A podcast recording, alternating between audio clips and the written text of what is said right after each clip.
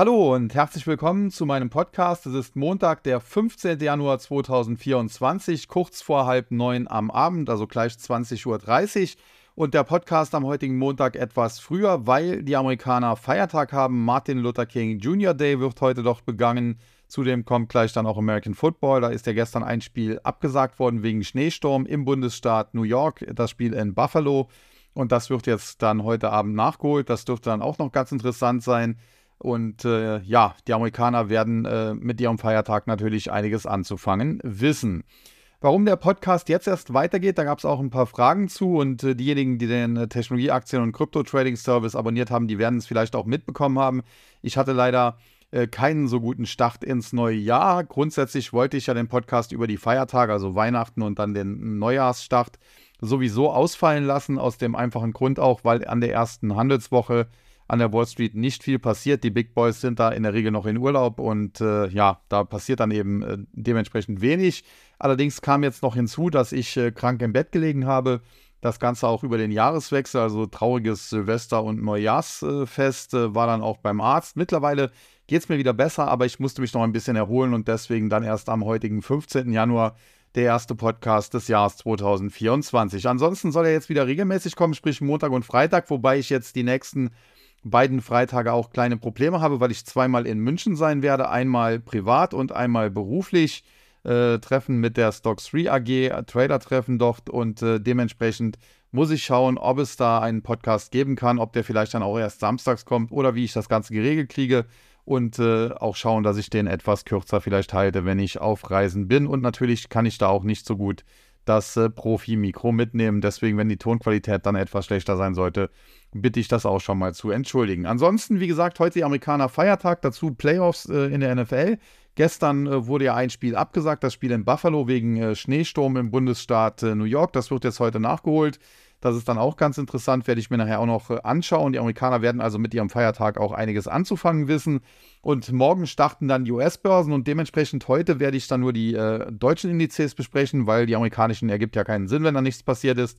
Und möchte aber auch, und das wird jetzt das erste Thema sein, auch noch kurz auf die Kryptos eingehen. Denn die hatten natürlich auch zuletzt äh, sehr erfolgreiche Wochen und Monate. Das hat man auch gesehen. Alle Musterdepots des äh, TAC mit einem hervorragenden Jahr 2023, also sowohl das Kryptomusterdepot als auch das Aktien- und Derivate-Musterdepot, als auch das Buy-and-Hold-Depot, als auch das äh, Biopharma-Depot.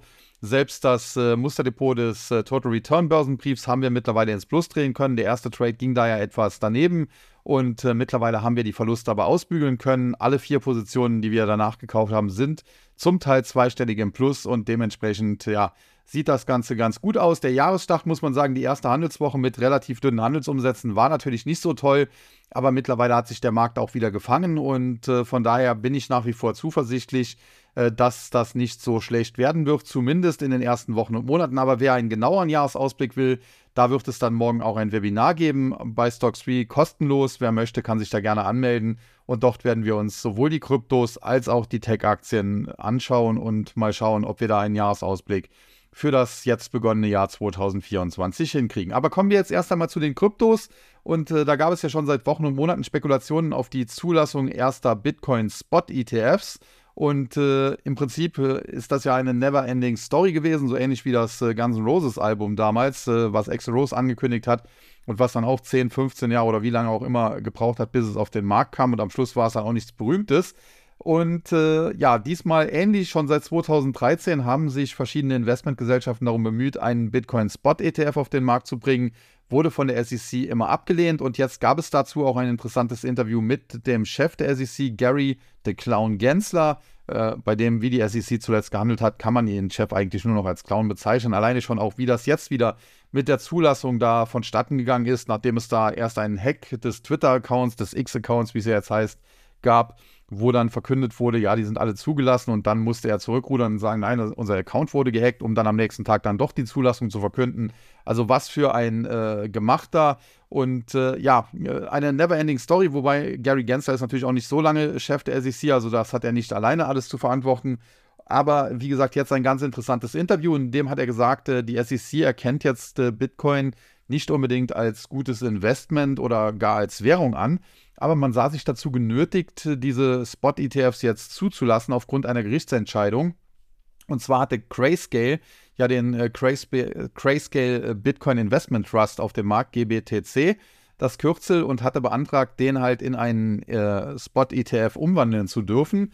Und das hatte die SEC natürlich auch zunächst abgelehnt, weil sie ja keine Spot-ETFs wollte. Und daraufhin ist Grayscale vor Gericht gezogen und hat dort gewonnen. Und äh, Grayscale hatte dort argumentiert, die SEC hat Bitcoin Futures ETFs schon zugelassen und da gibt es eigentlich keinen Grund, die äh, Spot-ETFs nicht zuzulassen. Jetzt muss man wissen, die Bitcoin Futures werden gehandelt an der CME, der Chicago Mercantile Exchange, also einer offiziellen Börse. Und das war auch der Grund, warum die SEC diese zugelassen hat und äh, die Spot-ETFs nicht, weil sie gesagt haben, okay, die Futures, die werden halt gehandelt und abgerechnet an einer regulierten Börse, eben der CME. Und das ist bei Bitcoin selbst eben nicht der Fall. Der wird gehandelt bei Binance, bei äh, Coinbase und so weiter. Und das sind alles keine regulierten Börsenplätze. Äh, das sind im Prinzip private Handelsplätze und äh, deswegen kann man es nicht zulassen. Und äh, hatte dagegen argumentiert, das mag zwar alles richtig sein, aber die Referenzpreise, die eben die CME nimmt, um eben diese Bitcoin Futures zu berechnen, das sind dann doch eben die Kurse von Binance, Coinbase und Co. Das kann man ja auch in den Future-Beschreibungen sogar äh, durchlesen oder sich, äh, ja, sich, sich zu Gemüte führen. Und äh, da hat das Gericht äh, eben auch entschieden, ja, das ist ja völliger Quatsch. Also wenn die CME mag zwar eine regulierte Börse sein, aber wenn die halt ihren Future-Handel äh, danach äh, bepreist und abrechnet, äh, wie eben äh, der Bitcoin an diesen privaten Handelsplätzen gehandelt wird, dann kann man auch sofort einen Spot-ETF zulassen. Und das Gericht hatte nicht mal entschieden, dass die SEC den jetzt zulassen muss, sondern hatte es nur zurückverwiesen und hat gesagt, die, die Entscheidung, die ihr getroffen habt, äh, die müsst ihr schon besser begründen. Und da hat die SEC wohl jetzt gesehen, dass sie da keine ja, äh, gerichtsfeste Begründung mehr findet und hat jetzt dann eben diese Spot-ETFs zugelassen. Zugleich hat Gary Gensler auch betont, äh, die äh, Ethereum-Gemeinde sollte sich keine großen Hoffnungen machen, denn ein Ethereum-Spot-ETF oder ein Ether-Spot-ETF, den wird es jetzt so schnell nicht geben. Und äh, auch da sind natürlich jetzt die Anleger anderer Meinung. Da gibt es ja auch schon einige Anträge für, für solche Ethereum- oder Ether-Spot-ETFs. Und äh, ja, da ließe sich im Prinzip genauso argumentieren, denn die äh, SEC hat eben die Ethereum Futures schon zugelassen, die ebenfalls an der CME gehandelt werden. Und dementsprechend, äh, ja, wird es dann schwierig sein, sich dem zu verweigern. Aber Gary Gensler hat eben erst einmal gesagt, äh, dass man äh, nicht davor stehe, die zuzulassen und äh, die Anleger wetten gegen ihn. Und nachdem, äh, wie die SEC zuletzt eben agiert hat, äh, kann ich sehr gut verstehen, dass man dem Typen kein Wort mehr abkauft. Nichtsdestotrotz muss man sagen, in anderer Sache war die SEC konsequent. Sie hat Solana und Avalanche und viele andere Projekte als ja, äh, Wertpapierprojekte, also als Securities, äh, diese Tokens und, und Coins eingestuft und äh, verklagt. Jetzt ist natürlich äh, eine Klage noch kein Urteil. Äh, XRP hatte man auch verklagt, also Ripple, und hat da vor Gericht weitestgehend verloren. Also in vier von fünf Fällen hat das Gericht gesagt, ist der XRP kein Wertpapier. Und äh, dementsprechend muss man abwarten, wie diese Klagen ausgehen. Aber natürlich haben die auf den Kursen gelastet und äh, zuletzt ist dann diese Last so ein bisschen von den Kursen gewichen, sodass Avalanche beispielsweise sehr schön nach oben geschossen ist. Aber das lastet, wie gesagt, natürlich immer noch so ein bisschen auf dem Markt und man wird jetzt gespannt sein äh, können, wie eben diese Gerichtsverfahren, die da alle angestrengt wurden, die SEC hat ja, glaube ich, 80 Projekte oder so verklagt, und äh, wie die dann am Ende ausgehen werden. Fakt ist, wenn die SEC gewinnt, kann das kritisch für den Kryptosektor sein, wobei es natürlich trotzdem nur um den amerikanischen Markt geht. Also die Europäer sind hier in Sachen Regulierung ausnahmsweise mal einen Tick besser. Und äh, von daher, wie gesagt, kann das trotzdem kritisch werden. Auf der anderen Seite muss man aber auch äh, die Kirsche im Dorf lassen. Auch äh, Ripple, XRP, wie gesagt, wurde verklagt und am Ende hat das Gericht dann halt zugunsten von Ripple, von XRP weitestgehend entschieden und es kann durchaus so sein, dass das auch bei äh, Avalanche, Solana und Co. eben der Fall sein wird. Die Instis auf jeden Fall lassen sich davon nicht behören. Die Tokenisierung der Welt sei eine der ja, kommenden großen Dinge. The next big thing, wenn man so will. Das hat kein geringer gesagt als äh, der Chef von BlackRock. Und äh, ja, BlackRock ist ja auch ein Anbieter äh, von, eben eines, von eben einem solchen Ether, Quatsch, Ether, äh, Bitcoin äh, Spot ETF. Und wie gesagt, generell sieht das für die Kryptos gut aus. Kurzfristig muss man sagen, der Bitcoin ein bisschen zurückgekommen. Das war so ein bisschen Sell the Facts, weil im Vorfeld hatten halt viele drauf spekuliert. Das ist ja auch das, was ich immer zum Thema Halving gesagt habe. Im Vorfeld des Halving, wobei das hatten wir jetzt auch schon so ein bisschen durch die ETFs, äh, Spekulationen äh, geht es meistens nach oben und mit dem Halving kommt dann so ein Sell Facts. Wir haben das auch bei Ethereum gesehen, als da äh, The Merge stattgefunden hat, also diese Umstellung von äh, Proof of Work zu Proof of Stake. Auch da im Vorfeld wurde drauf gewettet, dass das positiv für Ethereum sei, der Kurs stieg und als das dann über die Bühne gegangen war und es keine Fehler und nichts gab und alle dachten, jetzt muss der Kurs ja durch die Decke gehen, gab es auch hier Sell Effect, sprich Gewinnmitnahmen und wie gesagt, ich gehe davon aus, dass das auch beim Bitcoin Halving so der Fall sein wird. Das äh, Bitcoin Halving soll ja jetzt äh, Mitte April quasi anstehen und äh, da darf man dann auch gespannt sein, ob sich das noch ein bisschen verschiebt. Aktuell ist es terminiert für den 22. April, also so fast schon Ende April. Äh, kann aber noch ein bisschen nach vorne oder nach hinten sich verschieben. 97 Tage, 18 Stunden und etwa 40 Minuten aktuell äh, noch bis zum Halving. Und wie gesagt, ich rechne damit, dass im Zuge des Halvings es dann auch noch mal ein bisschen zurückgehen kann. Zuvor aber kann, nachdem jetzt dieses äh, Sell Effects ein paar Tage gelaufen ist, das auch noch einen Tick nach oben gehen und generell sind wir da gut positioniert. Wir hatten äh, im äh, Kryptomusterdepot des TAG in der Spitze Investitionsquoten von 100 Prozent. Mehr wie 100 Prozent können wir nicht machen, weil wir nicht gehebelt da reingehen. Äh, was sich auch ausgezahlt hat, sind dann rechtzeitig runtergegangen auf 20 Prozent. Gut, da kann man argumentieren, da hätte man auch noch weniger machen können, vielleicht nur 10 oder sogar 5 Prozent. Ein bisschen was wollte ich aber auch immer drin haben, um eben den nächsten Aufschwung nicht zu verpassen. Und äh, mittlerweile sind wir wieder auf, in, auf eine Investitionsquote von knapp 70 Prozent und äh, konnten, wie gesagt, zuletzt da sehr schön profitieren. Ja, damit genug zu den Kryptos. Ich denke, dass das für den einen oder anderen vielleicht doch auch interessant sein kann. Wenn nicht, äh, vielleicht einfach hier überspielen oder vorspulen. Und kommen wir damit jetzt noch zum Aktienmarkt. Wie gesagt, Amerika heute nichts. Äh, deswegen äh, gibt es da auch nichts zu sagen. Und was den deutschen Markt angeht, gehen wir einfach mal schnell die Indizes durch. Bevor ich dazu komme, aber noch eine Meldung von heute. Die deutsche Wirtschaft war offiziell 2023 jetzt in einer Rezession, das Wirtschaftswachstum minus 0,3 Prozent.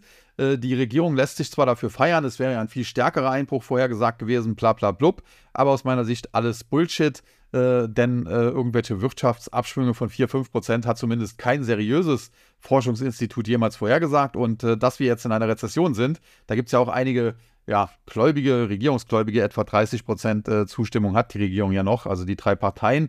Und äh, die erzählen dann immer, ja, das liegt am Ukraine-Krieg und das liegt an Corona, den Nachwirkungen und so weiter. Und das kann man natürlich auch alles nicht von der Hand weisen, dass das alles äh, Krisen waren, äh, die natürlich auch eine Regierung ja, managen muss. Nur ist dann halt die Frage, wie gut sie die gemanagt hat. Und wenn man sich anschaut, dass Deutschland als einzige der großen Industrienationen eben in einer Rezession ist, denn Frankreich ist es nicht, Spanien ist es nicht, die USA sind es nicht und so weiter, äh, einzig China äh, könnte man noch nehmen und die hatten eine Zero-Covid-Strategie, also auch total ba Banane und haben zudem dann auch so eine Art äh, ja, kommunistischen Ansatz immer noch. Äh, wobei wir da in Deutschland auch in Richtung Sozialismus und Kommunismus ja unterwegs sind, muss man auch ganz klar sagen. Und wenn man das eben dann sich äh, vor Augen führt, dann muss man sagen, äh, die Regierung hat einen schlechten Job gemacht. Auch wenn es Krisen gab, hätte man die besser managen können. Andere Regierungen wie Frankreich etc. haben das ja auch geschafft und dementsprechend lasse ich diese Ausreden dann auch nicht gelten. Nichtsdestotrotz äh, soll das jetzt heute hier nicht das große Thema sein. Äh, Habe ich ja auch schon in meinem Stream diskutiert. Da gibt es ja auch immer so ein paar äh, Leute, die völlig Banane sind. Die muss man dann eben aus der Diskussion ausschließen. Und kommen wir damit zu den Gewinnern und Verlierern. Und heute im äh, DAX auf der Verliererliste die Aktien von Zalando, von Bayersdorf und von Fresenius. Was Zalando angeht, muss man sagen, die Aktie wird komplett äh, zerrissen seit einiger Zeit. Aus meiner Sicht ist das, aus, äh, wenn man das fundamental betrachtet, nicht mehr gerechtfertigt. Natürlich geht es Zalando derzeit in einer Rezession auch nicht gut. Und äh, die äh, Euphoriephase, die sie zeitweise hatten, gerade auch bei Corona, als dann viele nur noch online bestellen konnten, auch, äh, die ist sicherlich vorbei. Aber das Unternehmen ist äh, definitiv nicht so schlecht wie der Aktienkurs, das zuletzt äh, so ein bisschen dargestellt hat. Und ich hätte die Aktie eigentlich nicht mehr unbedingt unter 20 Euro gebraucht. Heute allerdings äh, der Verkaufsdruck, weil es noch eine Abstufung gab von Analystenseite. Und das hat natürlich dem Titel alles andere als gut getan und dementsprechend die Aktie zuletzt auch nachhaltig unter die Marke von 20 Euro gefallen, was jetzt eigentlich ein Kursziel auch im Bereich von äh, 16 Euro impliziert. Die Abstufung heute übrigens gab es von äh, JP Morgan. Die haben äh, die Aktie von äh, zuvor, was hatten sie zuvor? Jetzt haben sie es auf jeden Fall neutral, also zuvor wahrscheinlich bei. Und das Kursziel auf jeden Fall haben sie von 31 auf 25 Euro gesenkt. Selbst wenn man jetzt davon ausgeht, äh, dass äh, das gerechtfertigt ist, muss man immer noch sagen, 25 äh, Euro ist immer noch deutlich mehr als die aktuell bezahlten knapp 18. Also insofern, äh, ja, die Aktie ist eigentlich zu günstig, charttechnisch aber angeschlagen, kann noch einen Tick weiterfallen. Und äh, da sollte man auch aufpassen mit dem Einstieg. Äh, ins fallende Messer sollte man nicht greifen. Shorten würde ich sie allerdings auch nicht mehr. Und äh, generell, wenn man jetzt wirklich auf Sicht von, sagen wir mal, 8, 12 oder, oder 15 Monaten investiert, also wirklich ein bisschen Zeit mitbringt, glaube ich, dass die Aktie wieder über 20 so in Richtung 24 Euro, vielleicht sogar 25 Euro tatsächlich laufen könnte. Ganz anders hingegen Bayersdorf. Ähm, die Aktie zuletzt mit einem regelrechten Run nach oben, allein in den letzten sechs Monaten von etwa 115 auf in der Spitze fast 140 gestiegen. Jetzt gibt es ein paar Gewinnmitnahmen. Das ist aber ganz normal und man muss sagen, die Aktie hat ja auch lange gebraucht, bis sie endlich wieder Gas nach oben gegeben hat. War ja vor ein paar Jahren auch schon mal ein Top-Performer im DAX. Äh, gab ja damals auch da den Einstieg der Herzfamilie, glaube ich. Und äh, ja, Hamburger Unternehmen, Traditionsunternehmen auch, kennt natürlich jeder Nivea, Tesa und so weiter. Und äh, die Aktie, wie gesagt, äh, in letzter Zeit sehr, sehr gut gelaufen. Charttechnisch sehr schön der Ausbruch über die Marke von 110, 115. Lief dann erstmal nach oben in Richtung so 127, 128. Gab zwischenzeitlich nochmal Rücksetzer. Zuletzt dann das nächste Kaufsignal mit dem Bruch der Marke von 128 und äh, ja, Kursziel 140 hat sie im Prinzip jetzt ja schon fast gesehen. Kleine Rücksetzer jetzt, aber ich denke, die Aktie hat sogar noch weiter Luft, kann durchaus Richtung 145, vielleicht sogar 150 noch laufen. Wenngleich man natürlich auch immer schauen muss, wie viel Kurspotenzial ist das. Von 135 auf 150 ist jetzt nicht mehr die Welt. Äh, zudem ist es natürlich spekulativ da noch drauf zu springen, wenn die Aktie schon so gut gelaufen ist. Also gehebelt long würde ich sie nicht nehmen, aber wer sie hat, äh, der kann sie definitiv behalten und wenn sie noch ein bisschen zurücksetzt, vielleicht sogar noch mal an die 130er Marke, dann kann man sicherlich auch mal eine Position nehmen, zumal man ja auch hier eine kleine Dividende immerhin noch bekommt. Ja, und dann Fresenius. Äh, da belastet natürlich äh, ja im Prinzip wieder die Gesundheitspolitik, muss man sagen. Äh, ist ja so im Bereich äh, Krankenhausbetreibung unterwegs. erinnert mich immer auch früher an die Rhön Klinikum. Und äh, zwischenzeitlich hier schöne Erholung, aber ich habe immer gesagt, die Fresenius äh, gefällt mir jetzt nicht so gut. Die Fresenius Medical Care, die Tochtergesellschaft, die ja lange auch das erfolgreiche Unternehmen und, und deshalb im DAX war, wohingegen Fresenius selbst ja nicht im DAX war, äh, gefällt mir deutlich besser. Und äh, das hat man jetzt zuletzt auch wieder gesehen, wenngleich man sagen muss, natürlich äh, ist auch die Tochter ein bisschen zurückgekommen, aber die hatte zuvor natürlich auch gut Gas gegeben, ist von etwa 25 auf in der Spitze äh, knapp 50 äh, hat sie sich verdoppelt, dann heftiger Rücksetzer nochmal an die 30er-Marke, dann ging es nach oben äh, fast an die 40er und jetzt aktuell setzen wir ein bisschen zurück in Richtung 36. Vielleicht geht es da noch ein, zwei Euro zurück, aber dann würde ich eine Fresenius Medical Care definitiv eher kaufen. Eine Fresenius selbst hingegen gerade auch vor dem Hintergrund der Gesundheitspolitik in Deutschland und gerade auch, dass wir einen der unfähigsten Gesundheitsminister haben, äh, die es wahrscheinlich weltweit gibt und die wir wahrscheinlich jemals hatten, wobei äh, sein Vorgänger, der Spahn, war jetzt auch nicht so viel besser, muss man an dieser Stelle auch klar sagen, wäre ich mit solchen Aktien vorsichtig und äh, Fresenius, ja, würde ich jetzt nicht unbedingt mir ins Depot packen. Die Gewinnerseite hingegen Commerzbank, Münchner Rück und Continental. Commerzbank, da gab es Übernahmespekulationen. Angeblich hat die Deutsche Bank äh, eruiert, wen man übernehmen könnte und da ist man unter anderem auch auf die Commerzbank gestoßen. Ein anderes potenzielles Übernahmeziel könne auch die ABM Amro sein aus den Niederlanden. Fakt ist, äh, ja, die äh, Übernahmeziele, die potenziellen, insbesondere Commerzbank, die hat das heute natürlich gestützt, aber die Aktie der Deutschen Bank, die ist heute etwas zurückgesetzt. Generell muss ich allerdings ganz klar sagen, ich mag eigentlich sogar die Commerzbank und die Deutsche Bank Aktie, aber ich würde, nachdem äh, Commerzbank heute gestiegen ist und Deutsche Bank eher gefallen ist, eher den Rücksetzer bei der Deutschen Bank nutzen. Mein Kollege Olli Baron hat es umgekehrt gemacht, der hat die Aktie der Commerzbank gekauft. Ich würde, wie gesagt, eher die Deutsche Bank vorziehen, aber generell nehmen die sich jetzt auch so viel nicht und ob da am Ende überhaupt eine Übernahme rauskommt, das muss man auch sehen. Aus meiner Sicht wäre es besser, die Deutsche Bank würde die Finger von solchen Dingern lassen, weil in der Vergangenheit ist das ja nicht immer gerade positiv ausgegangen. Dann Münchner Rück. Eine Aktie, ja, die im Prinzip wie an der Schnur gezogen immer weiter nach oben gelaufen ist in den letzten äh, zwei, drei Jahren. Und äh, zuletzt konsolidiert, konsolidiert sie so ein bisschen aus, so zwischen etwa ja, 365 und, und grob äh, 390. In der Spitze war sie schon mal etwas drüber, war schon mal bei 400, aber ist dann auch wieder ein bisschen zurückgesetzt. Tendenziell aber muss man sagen, schöner Dividendenwert, ähnlich auch wie die Allianz, allerdings mit der besseren Kursperformance und alles in allem. Ja, natürlich ist es immer problematisch, wenn eine Aktie schon so hoch gelaufen ist, ob man dann noch aufspringen soll. Da würde ich immer definitiv mal zumindest einen größeren Rücksetzer abwarten. Also jetzt von 400 auf 385 würde mir nicht reichen.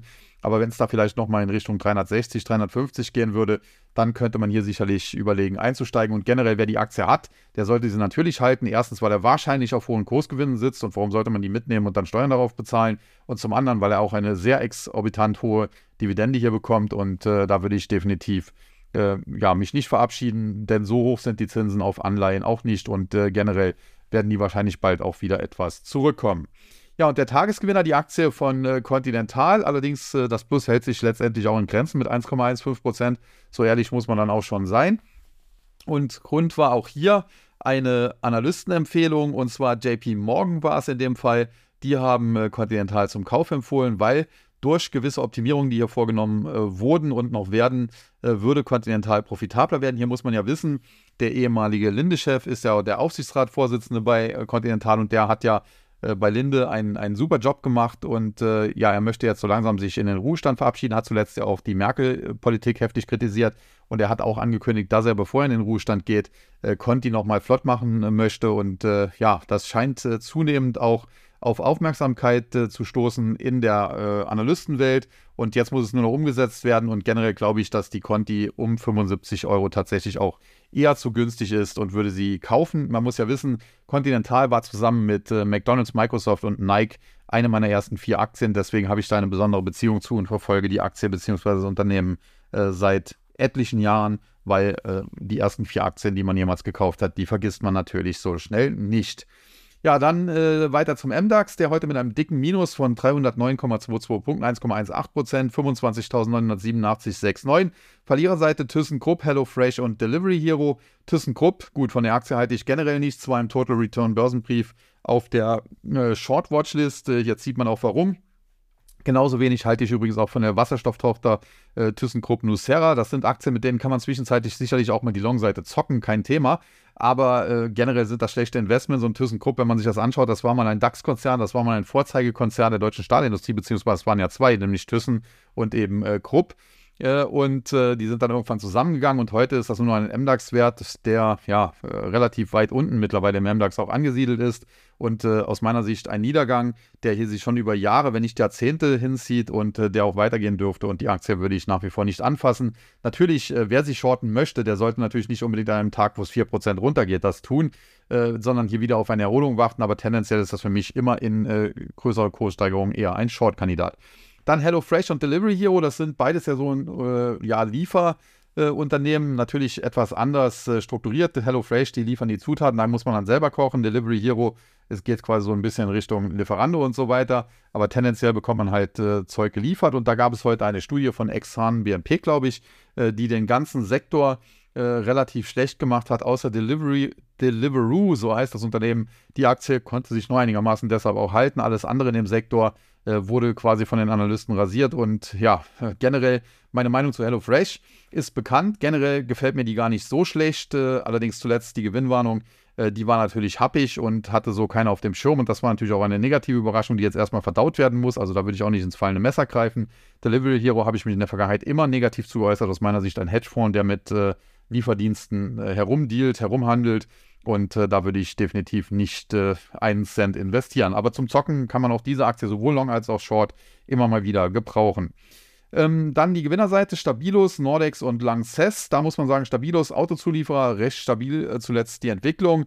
Aber äh, da fehlt mir so ein bisschen die Fantasie. Äh, die Aktie ist ja nicht wie viele andere Autozulieferer äh, relativ stark zurückgekommen, beziehungsweise war das zwischenzeitlich schon, aber mittlerweile ist sie fast wieder an den Hochs. Also insofern, ja, fehlt mir da die Fantasie, wo die noch hinsteigen soll.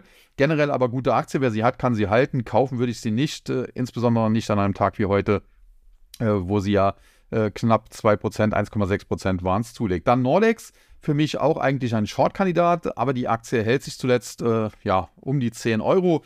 Es gibt hier immer wieder positive Meldungen, die auch dafür sorgen, dass sie in dem Bereich gehalten wird. Aus meiner Sicht ist es aber nur noch eine Frage der Zeit, wann diese Unterstützung bricht, wann die Aktie nachhaltig unter 10 und dann auch unter 59 fällt. Und dann äh, dürfte hier weiter Druck raufkommen und deswegen bleibt Nordex, auch wenn sie jetzt heute gestiegen ist, für mich auch eher ein Short-Kandidat, denn grundsätzlich mit äh, Windkraft, ja, da schaffen es nur wenige gute Geschäfte zu machen, Gewinne zu schreiben.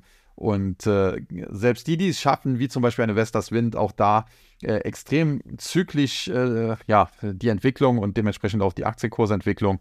Und äh, Nordex ist in, äh, dieser Branche sogar noch eher ein Branchenverlierer und äh, ja, steht jedes Mal kurz vor dem, vor dem Abgrund, wenn es eben in der Branche wieder nicht so läuft und aktuell läuft es eben auch nicht mehr so rund.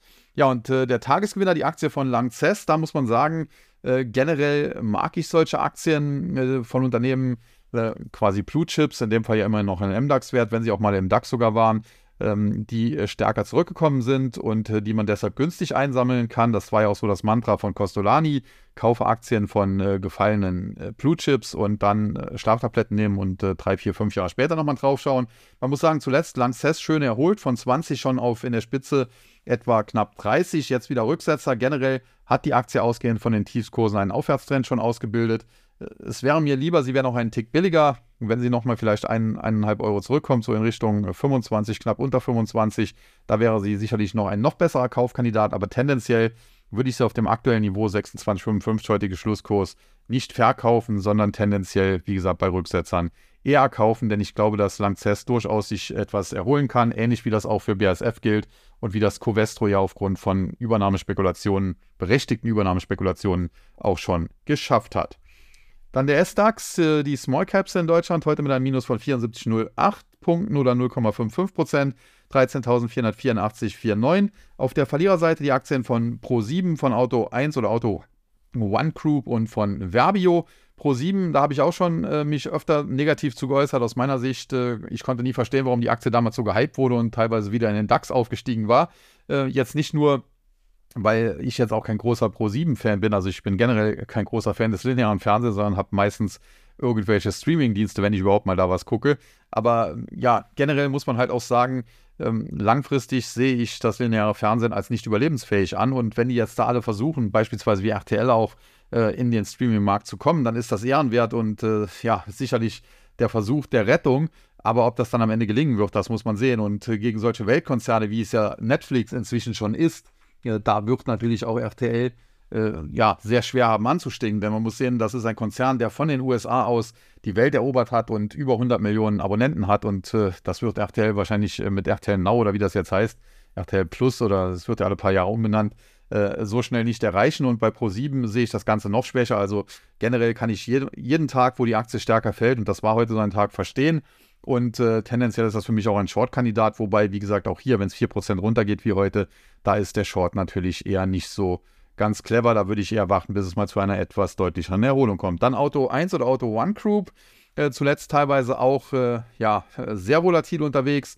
Äh, die Aktie zwischenzeitlich äh, bis auf über 6,50 Euro geklettert, jetzt wieder stark gefallen. Und in der Vergangenheit war es ja auch schon so, hatte ich ja selbst im äh, äh, Wikifolio, im Trading-Wikifolio, gehebelten Wikifolio, schöne Long-Trades auf die Aktie. Aktuell muss man ganz klar sagen, die Unterstützung so im Bereich 5 Euro 30, 5,25, die wurde gebrochen. Damit wurden Verkaufssignale in Richtung 4 bis 4,25 generiert. Aktuell stehen wir immer noch im Bereich von 4,60, da ist also noch ein bisschen Luft nach unten. Generell muss ich allerdings auch sagen, Auto 1 oder Auto One Group, ich glaube, dass das Geschäftsmodell tragfähig ist. Ich glaube aber, dass es eben ja schwierige Zeiten aktuell sind, äh, gerade auch die konjunkturelle Lage in Deutschland und äh, man muss schauen, ob sie diese Krise überstehen. Wenn sie das schaffen, dann könnten sie später wie Phoenix aus der Asche äh, wieder auferstehen. Man hat das am neuen Markt ja mit vielen Werten gesehen, eine Nemetschek, die waren am neuen Markt auch erst gehypt und sind dann zum Penny Stock geworden. Und heute ist das ein Weltklasseunternehmen. Ganz so weit möchte ich natürlich bei Auto 1 oder Auto One Group nicht gehen, ob das jetzt so ein Weltklasseunternehmen wird. Aber ich kann mir vorstellen, dass äh, die das überleben. Ich kann mir allerdings äh, für die nächsten zwei, drei oder vielleicht sogar vier Jahre nicht vorstellen, dass die Aktie auch nur ansatzweise wieder ihre Allzeithoch sehen wird. Denn sie kam natürlich auch in einer Hypephase an den Markt und äh, Kurse von 40, 50 Euro und mehr. Ja, das sehe ich hier definitiv nicht. So gut werden die Geschäfte da so schnell nicht laufen. Und dann Verbio, ebenfalls eine Aktie, die ich im Total Return Börsenbrief auf der Short Watchlist hatte und ja, die Aktie tut das, was ich äh, vorher gesagt hatte. Sie fällt. Wir hatten hier letztes Jahr einen Boom, auch aufgrund des Krieges äh, Russland-Ukraine. Oder eigentlich war es schon vorletztes Jahr mittlerweile.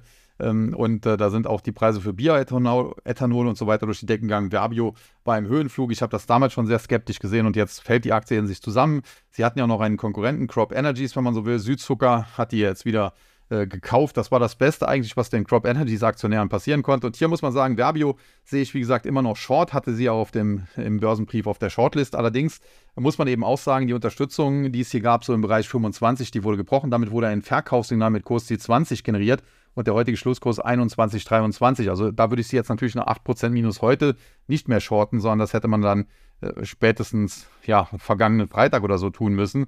Ähm, und ja, nichtsdestotrotz kaufen würde ich sie auch nicht. Ja, und die Gewinnerseite Contron, Compute Group Medical und Morphosis. Contron heute Prognosen im Prinzip bestätigt, war jetzt keine weltbewegende Sache, aber man hatte doch die Befürchtung, dass die ambitionierten Prognosen vielleicht nicht ganz bestätigt werden würden. Hannes Niederhauser hat äh, hier ja, die Skeptiker wieder mal eines Besseren belehrt, will, glaube ich, auch sich demnächst so langsam aus dem äh, Geschäft zurückziehen, so ein bisschen in den Ruhestand gehen, habe ihn ja mal getroffen äh, vor einiger Zeit und persönlich auch sprechen können, also absolut äh, toller Typ auch. Und äh, ja, äh, ich denke, wenn er dann nächstes Jahr vielleicht in den Ruhestand sich so langsam verabschieden möchte, dann möchte er das auch äh, mit einem Erfolg tun und generell, wie gesagt, Contron deswegen eine Aktie, die man sicherlich immer mal beobachten kann und wenn es hier mal zu größeren Rücksetzern kommt, auch mal kaufen kann. Man muss sehen, ist noch nicht so lange her, da stand die Aktie in der Spitze knapp unter 23. Später ging es dann zurück unter 20. Das waren also dann schnell 10, 15 Prozent Minus und wer dann unter 20 zugegriffen hat, der hat dann jetzt eben auch schon wieder 10 Prozent eingefahren. Zweitgrößter Gewinner, äh, CompuGroup. Da gab es heute gleich zwei Hochstufungen und generell hatte ich die Aktie auch im äh, Total Return Börsenbrief besprochen. Äh, wir hatten da keinen Trade damals gemacht, aber ich hatte sie positiv besprochen. Der Hintergrund war, das Unternehmen ist relativ hoch verschuldet und äh, gerade in, in, in, Zeiten steigender Zinsen, gestiegener Zinsen, wie wir sie zuletzt gesehen haben, war das natürlich schlecht. Aber das Management hat das erkannt, hat angekündigt, die Schulden deutlich reduzieren zu wollen. Dadurch sinken die Finanzierungskosten und alleine dadurch würde der Gewinn im Prinzip explodieren. Hinzu kommt, dass sie dann auch noch gute Geschäfte machen. Jetzt gab es heute äh, zwei Hochstufungen, insbesondere Warburg war es, glaube ich, die das Ganze sehr positiv sehen, die sogar Preiserhöhungen in beiden äh, wichtigen Geschäftssegmenten hier sehen, äh, was natürlich dann auch Umsatz und Gewinn äh, stärker wachsen lassen könnte, als das bisher angenommen wurde. Und generell muss man sagen, Compute Group aus meiner Sicht eine der unterbewertetsten Aktien, hat hier sicherlich auch ein bisschen damit zu tun, dass der Gründer ja immer so ein bisschen als Finanzier von, äh, äh von dem Herrn Reichelt äh, in Verruf geraten ist. Äh, Achtung, Reichelt und da dieses ganze äh, Medienimperium dieses ehemaligen Bild-Chefredakteurs und äh, dementsprechend ja, haben äh, viele so ein bisschen Probleme mit der Aktie gehabt, ähnlich wie auch CTS Eventim unter Druck geraten war nach diesem äh, Medienbericht von äh, Böhmermann. Und ja, solche Dinge, wenn man die mitbekommt und wenn Aktien wegen sowas fallen, dann sollte man die sich immer auf die Watchlist packen. Es ist natürlich schwer mit dem Timing. Man muss sehen, CompuGroup hat jetzt in den letzten Wochen und Monaten sehr starke Seitwärtsbewegung hingelegt. Im Tief war die Aktie bei ja, unter 33, im Hoch war sie äh, über 38 und äh, das ging dann teilweise wild hin und her, also fast 20 Prozent Schwankungsbreite. Aber so langsam setzen sich die Bullen durch und wenn es nachhaltig über die 38 geht, kann es sehr schnell in Richtung 40 gehen und oberhalb von 40 kann es weitergehen in Richtung 45, 46, vielleicht sogar 48 Euro. Das sieht definitiv gut aus. Und äh, die Aktie mag ich definitiv. Und dann Morphosis bleibt absoluter Zockerwert und springt auch wild hin und her. Zuletzt ging es wieder etwas deutlicher nach unten, heute dann wieder Kurssprung um 10%. Hier bleibt es dabei. Es gibt demnächst äh, Nachrichten äh, zu den klinischen Studien. Fallen die gut aus, kann die Aktie explodieren, kann die an einem Tag sich verdoppeln oder in den nächsten Monaten vielleicht Richtung 100 und mehr steigen. Äh, gehen die äh, Daten oder fallen die Daten schlecht aus und, und die Medikamente kommen nicht an den Markt, äh, dann kann sie völlig in sich zusammenfallen. Also reiner Zockerwert Leider, das Management hat einen Zockerwert draus gemacht. Und äh, generell muss ich sagen, in der Vergangenheit habe ich ja immer gesagt, äh, Evotech und Morphosis sind die beiden besten deutschen Biotechs. Zuletzt habe ich dann gesagt, Evotech das einzig verbliebene. Jetzt gab es da auch gewisse Irritationen. Der Vorstandschef musste seinen Hut nehmen, der Dr. Werner Landhaler, den ich auch persönlich gekannt habe oder, oder kenne. Und äh, da gab es dann auch noch Ungereimtheiten mit irgendwelchen Aktientrades, die er gemacht hat. Und äh, das hat die Aktie zuletzt belastet. Aus meiner Sicht ist das aber mittlerweile eine Kaufchance, wobei man sagen muss, gewisses Risiko gibt es, weil man weiß hier nicht, wer der neue Vorstandschef wird und äh, da muss man natürlich eventuell noch abwarten. Wobei das Problem ist halt, wenn man zu lange wartet, äh, dann äh, muss man die Aktie vielleicht auch wieder teurer kaufen. Aber generell äh, würde ich nach wie vor eher Evotech als Morphosis kaufen, wobei das ist natürlich so eine Sache. Also wer gerne Lotto spielt, der kann natürlich auch auf Morphosis setzen. Ja, und dann noch schnell zum TechDAX der heute ein äh, Minus von 21,05 äh, äh, Punkten oder 0,64 Prozent verzeichnet hat, 3254,45 nach wie vor in der Spur. Auf der Verliererseite Nemetschek, ein paar Gewinnmitnahmen, nachdem die Aktie zuletzt gut gelaufen ist. Dann SMA Solar, habe ich mich lang und breit zu geäußert. Äh, ich habe gesagt, das Unternehmen ist sogar mittelfristig in Gefahr, weil das neue Management aus meiner Sicht hier falsch handelt. Man äh, geht prozyklisch äh, ja, baut man die Produktionsanlagen, die Produktionsstätten aus, baut neue Fabriken und äh, ja, Jetzt äh, kommt der Solarmarkt zurück und in zwei, drei Jahren, wenn die Fabriken dann gebaut sind, dann produziert man zwar mehr, äh, aber verkauft weniger beziehungsweise zu schlechteren Preisen und von daher ja eine Aktie, die ich nicht anfassen würde. Und Verbio hatte ich mich ja eben schon zu geäußert, bleibe ich auch bei.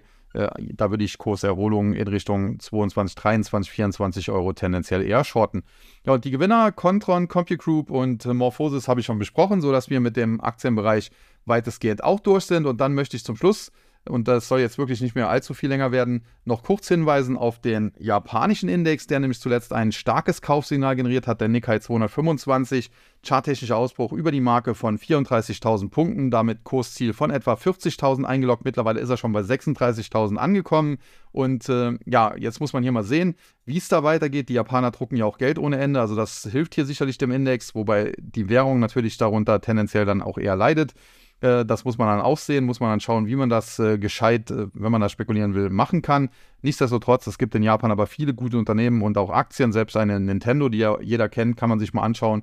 Aber generell, um nochmal auf den Nikkei zu sprechen zu kommen, charttechnisches Kaufsignal ist generiert mit Kursziel um 40.000, 40.500, sogar aktuell bei 36.000, wie gesagt, schon angekommen.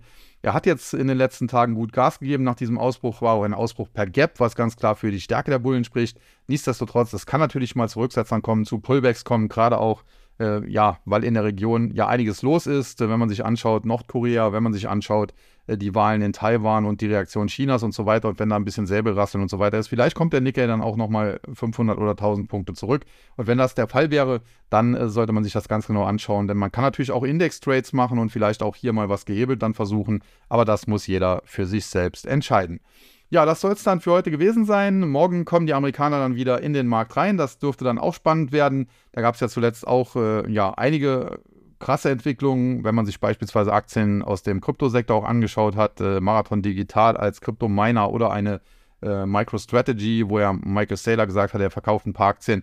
Oder eben auch eine Coinbase, die ja erst durch die Decke geschossen ist und zuletzt zurückgesetzt ist. Also da ist äh, definitiv das Ganze sehr spannend. Und äh, deswegen freue ich mich auch drauf, wenn die Amerikaner morgen wieder zurückkommen. Das soll es dann für heute erst einmal gewesen sein. In diesem Sinne schauen wir mal, ob es Freitag mit dem Podcast klappt. Und bis dahin verabschiede ich mich auf jeden Fall wie immer an dieser Stelle und sage Tschüss und Bye-bye, bis zum nächsten Mal. Es verabschiedet sich wie immer Ihr Euer Sascha Huber.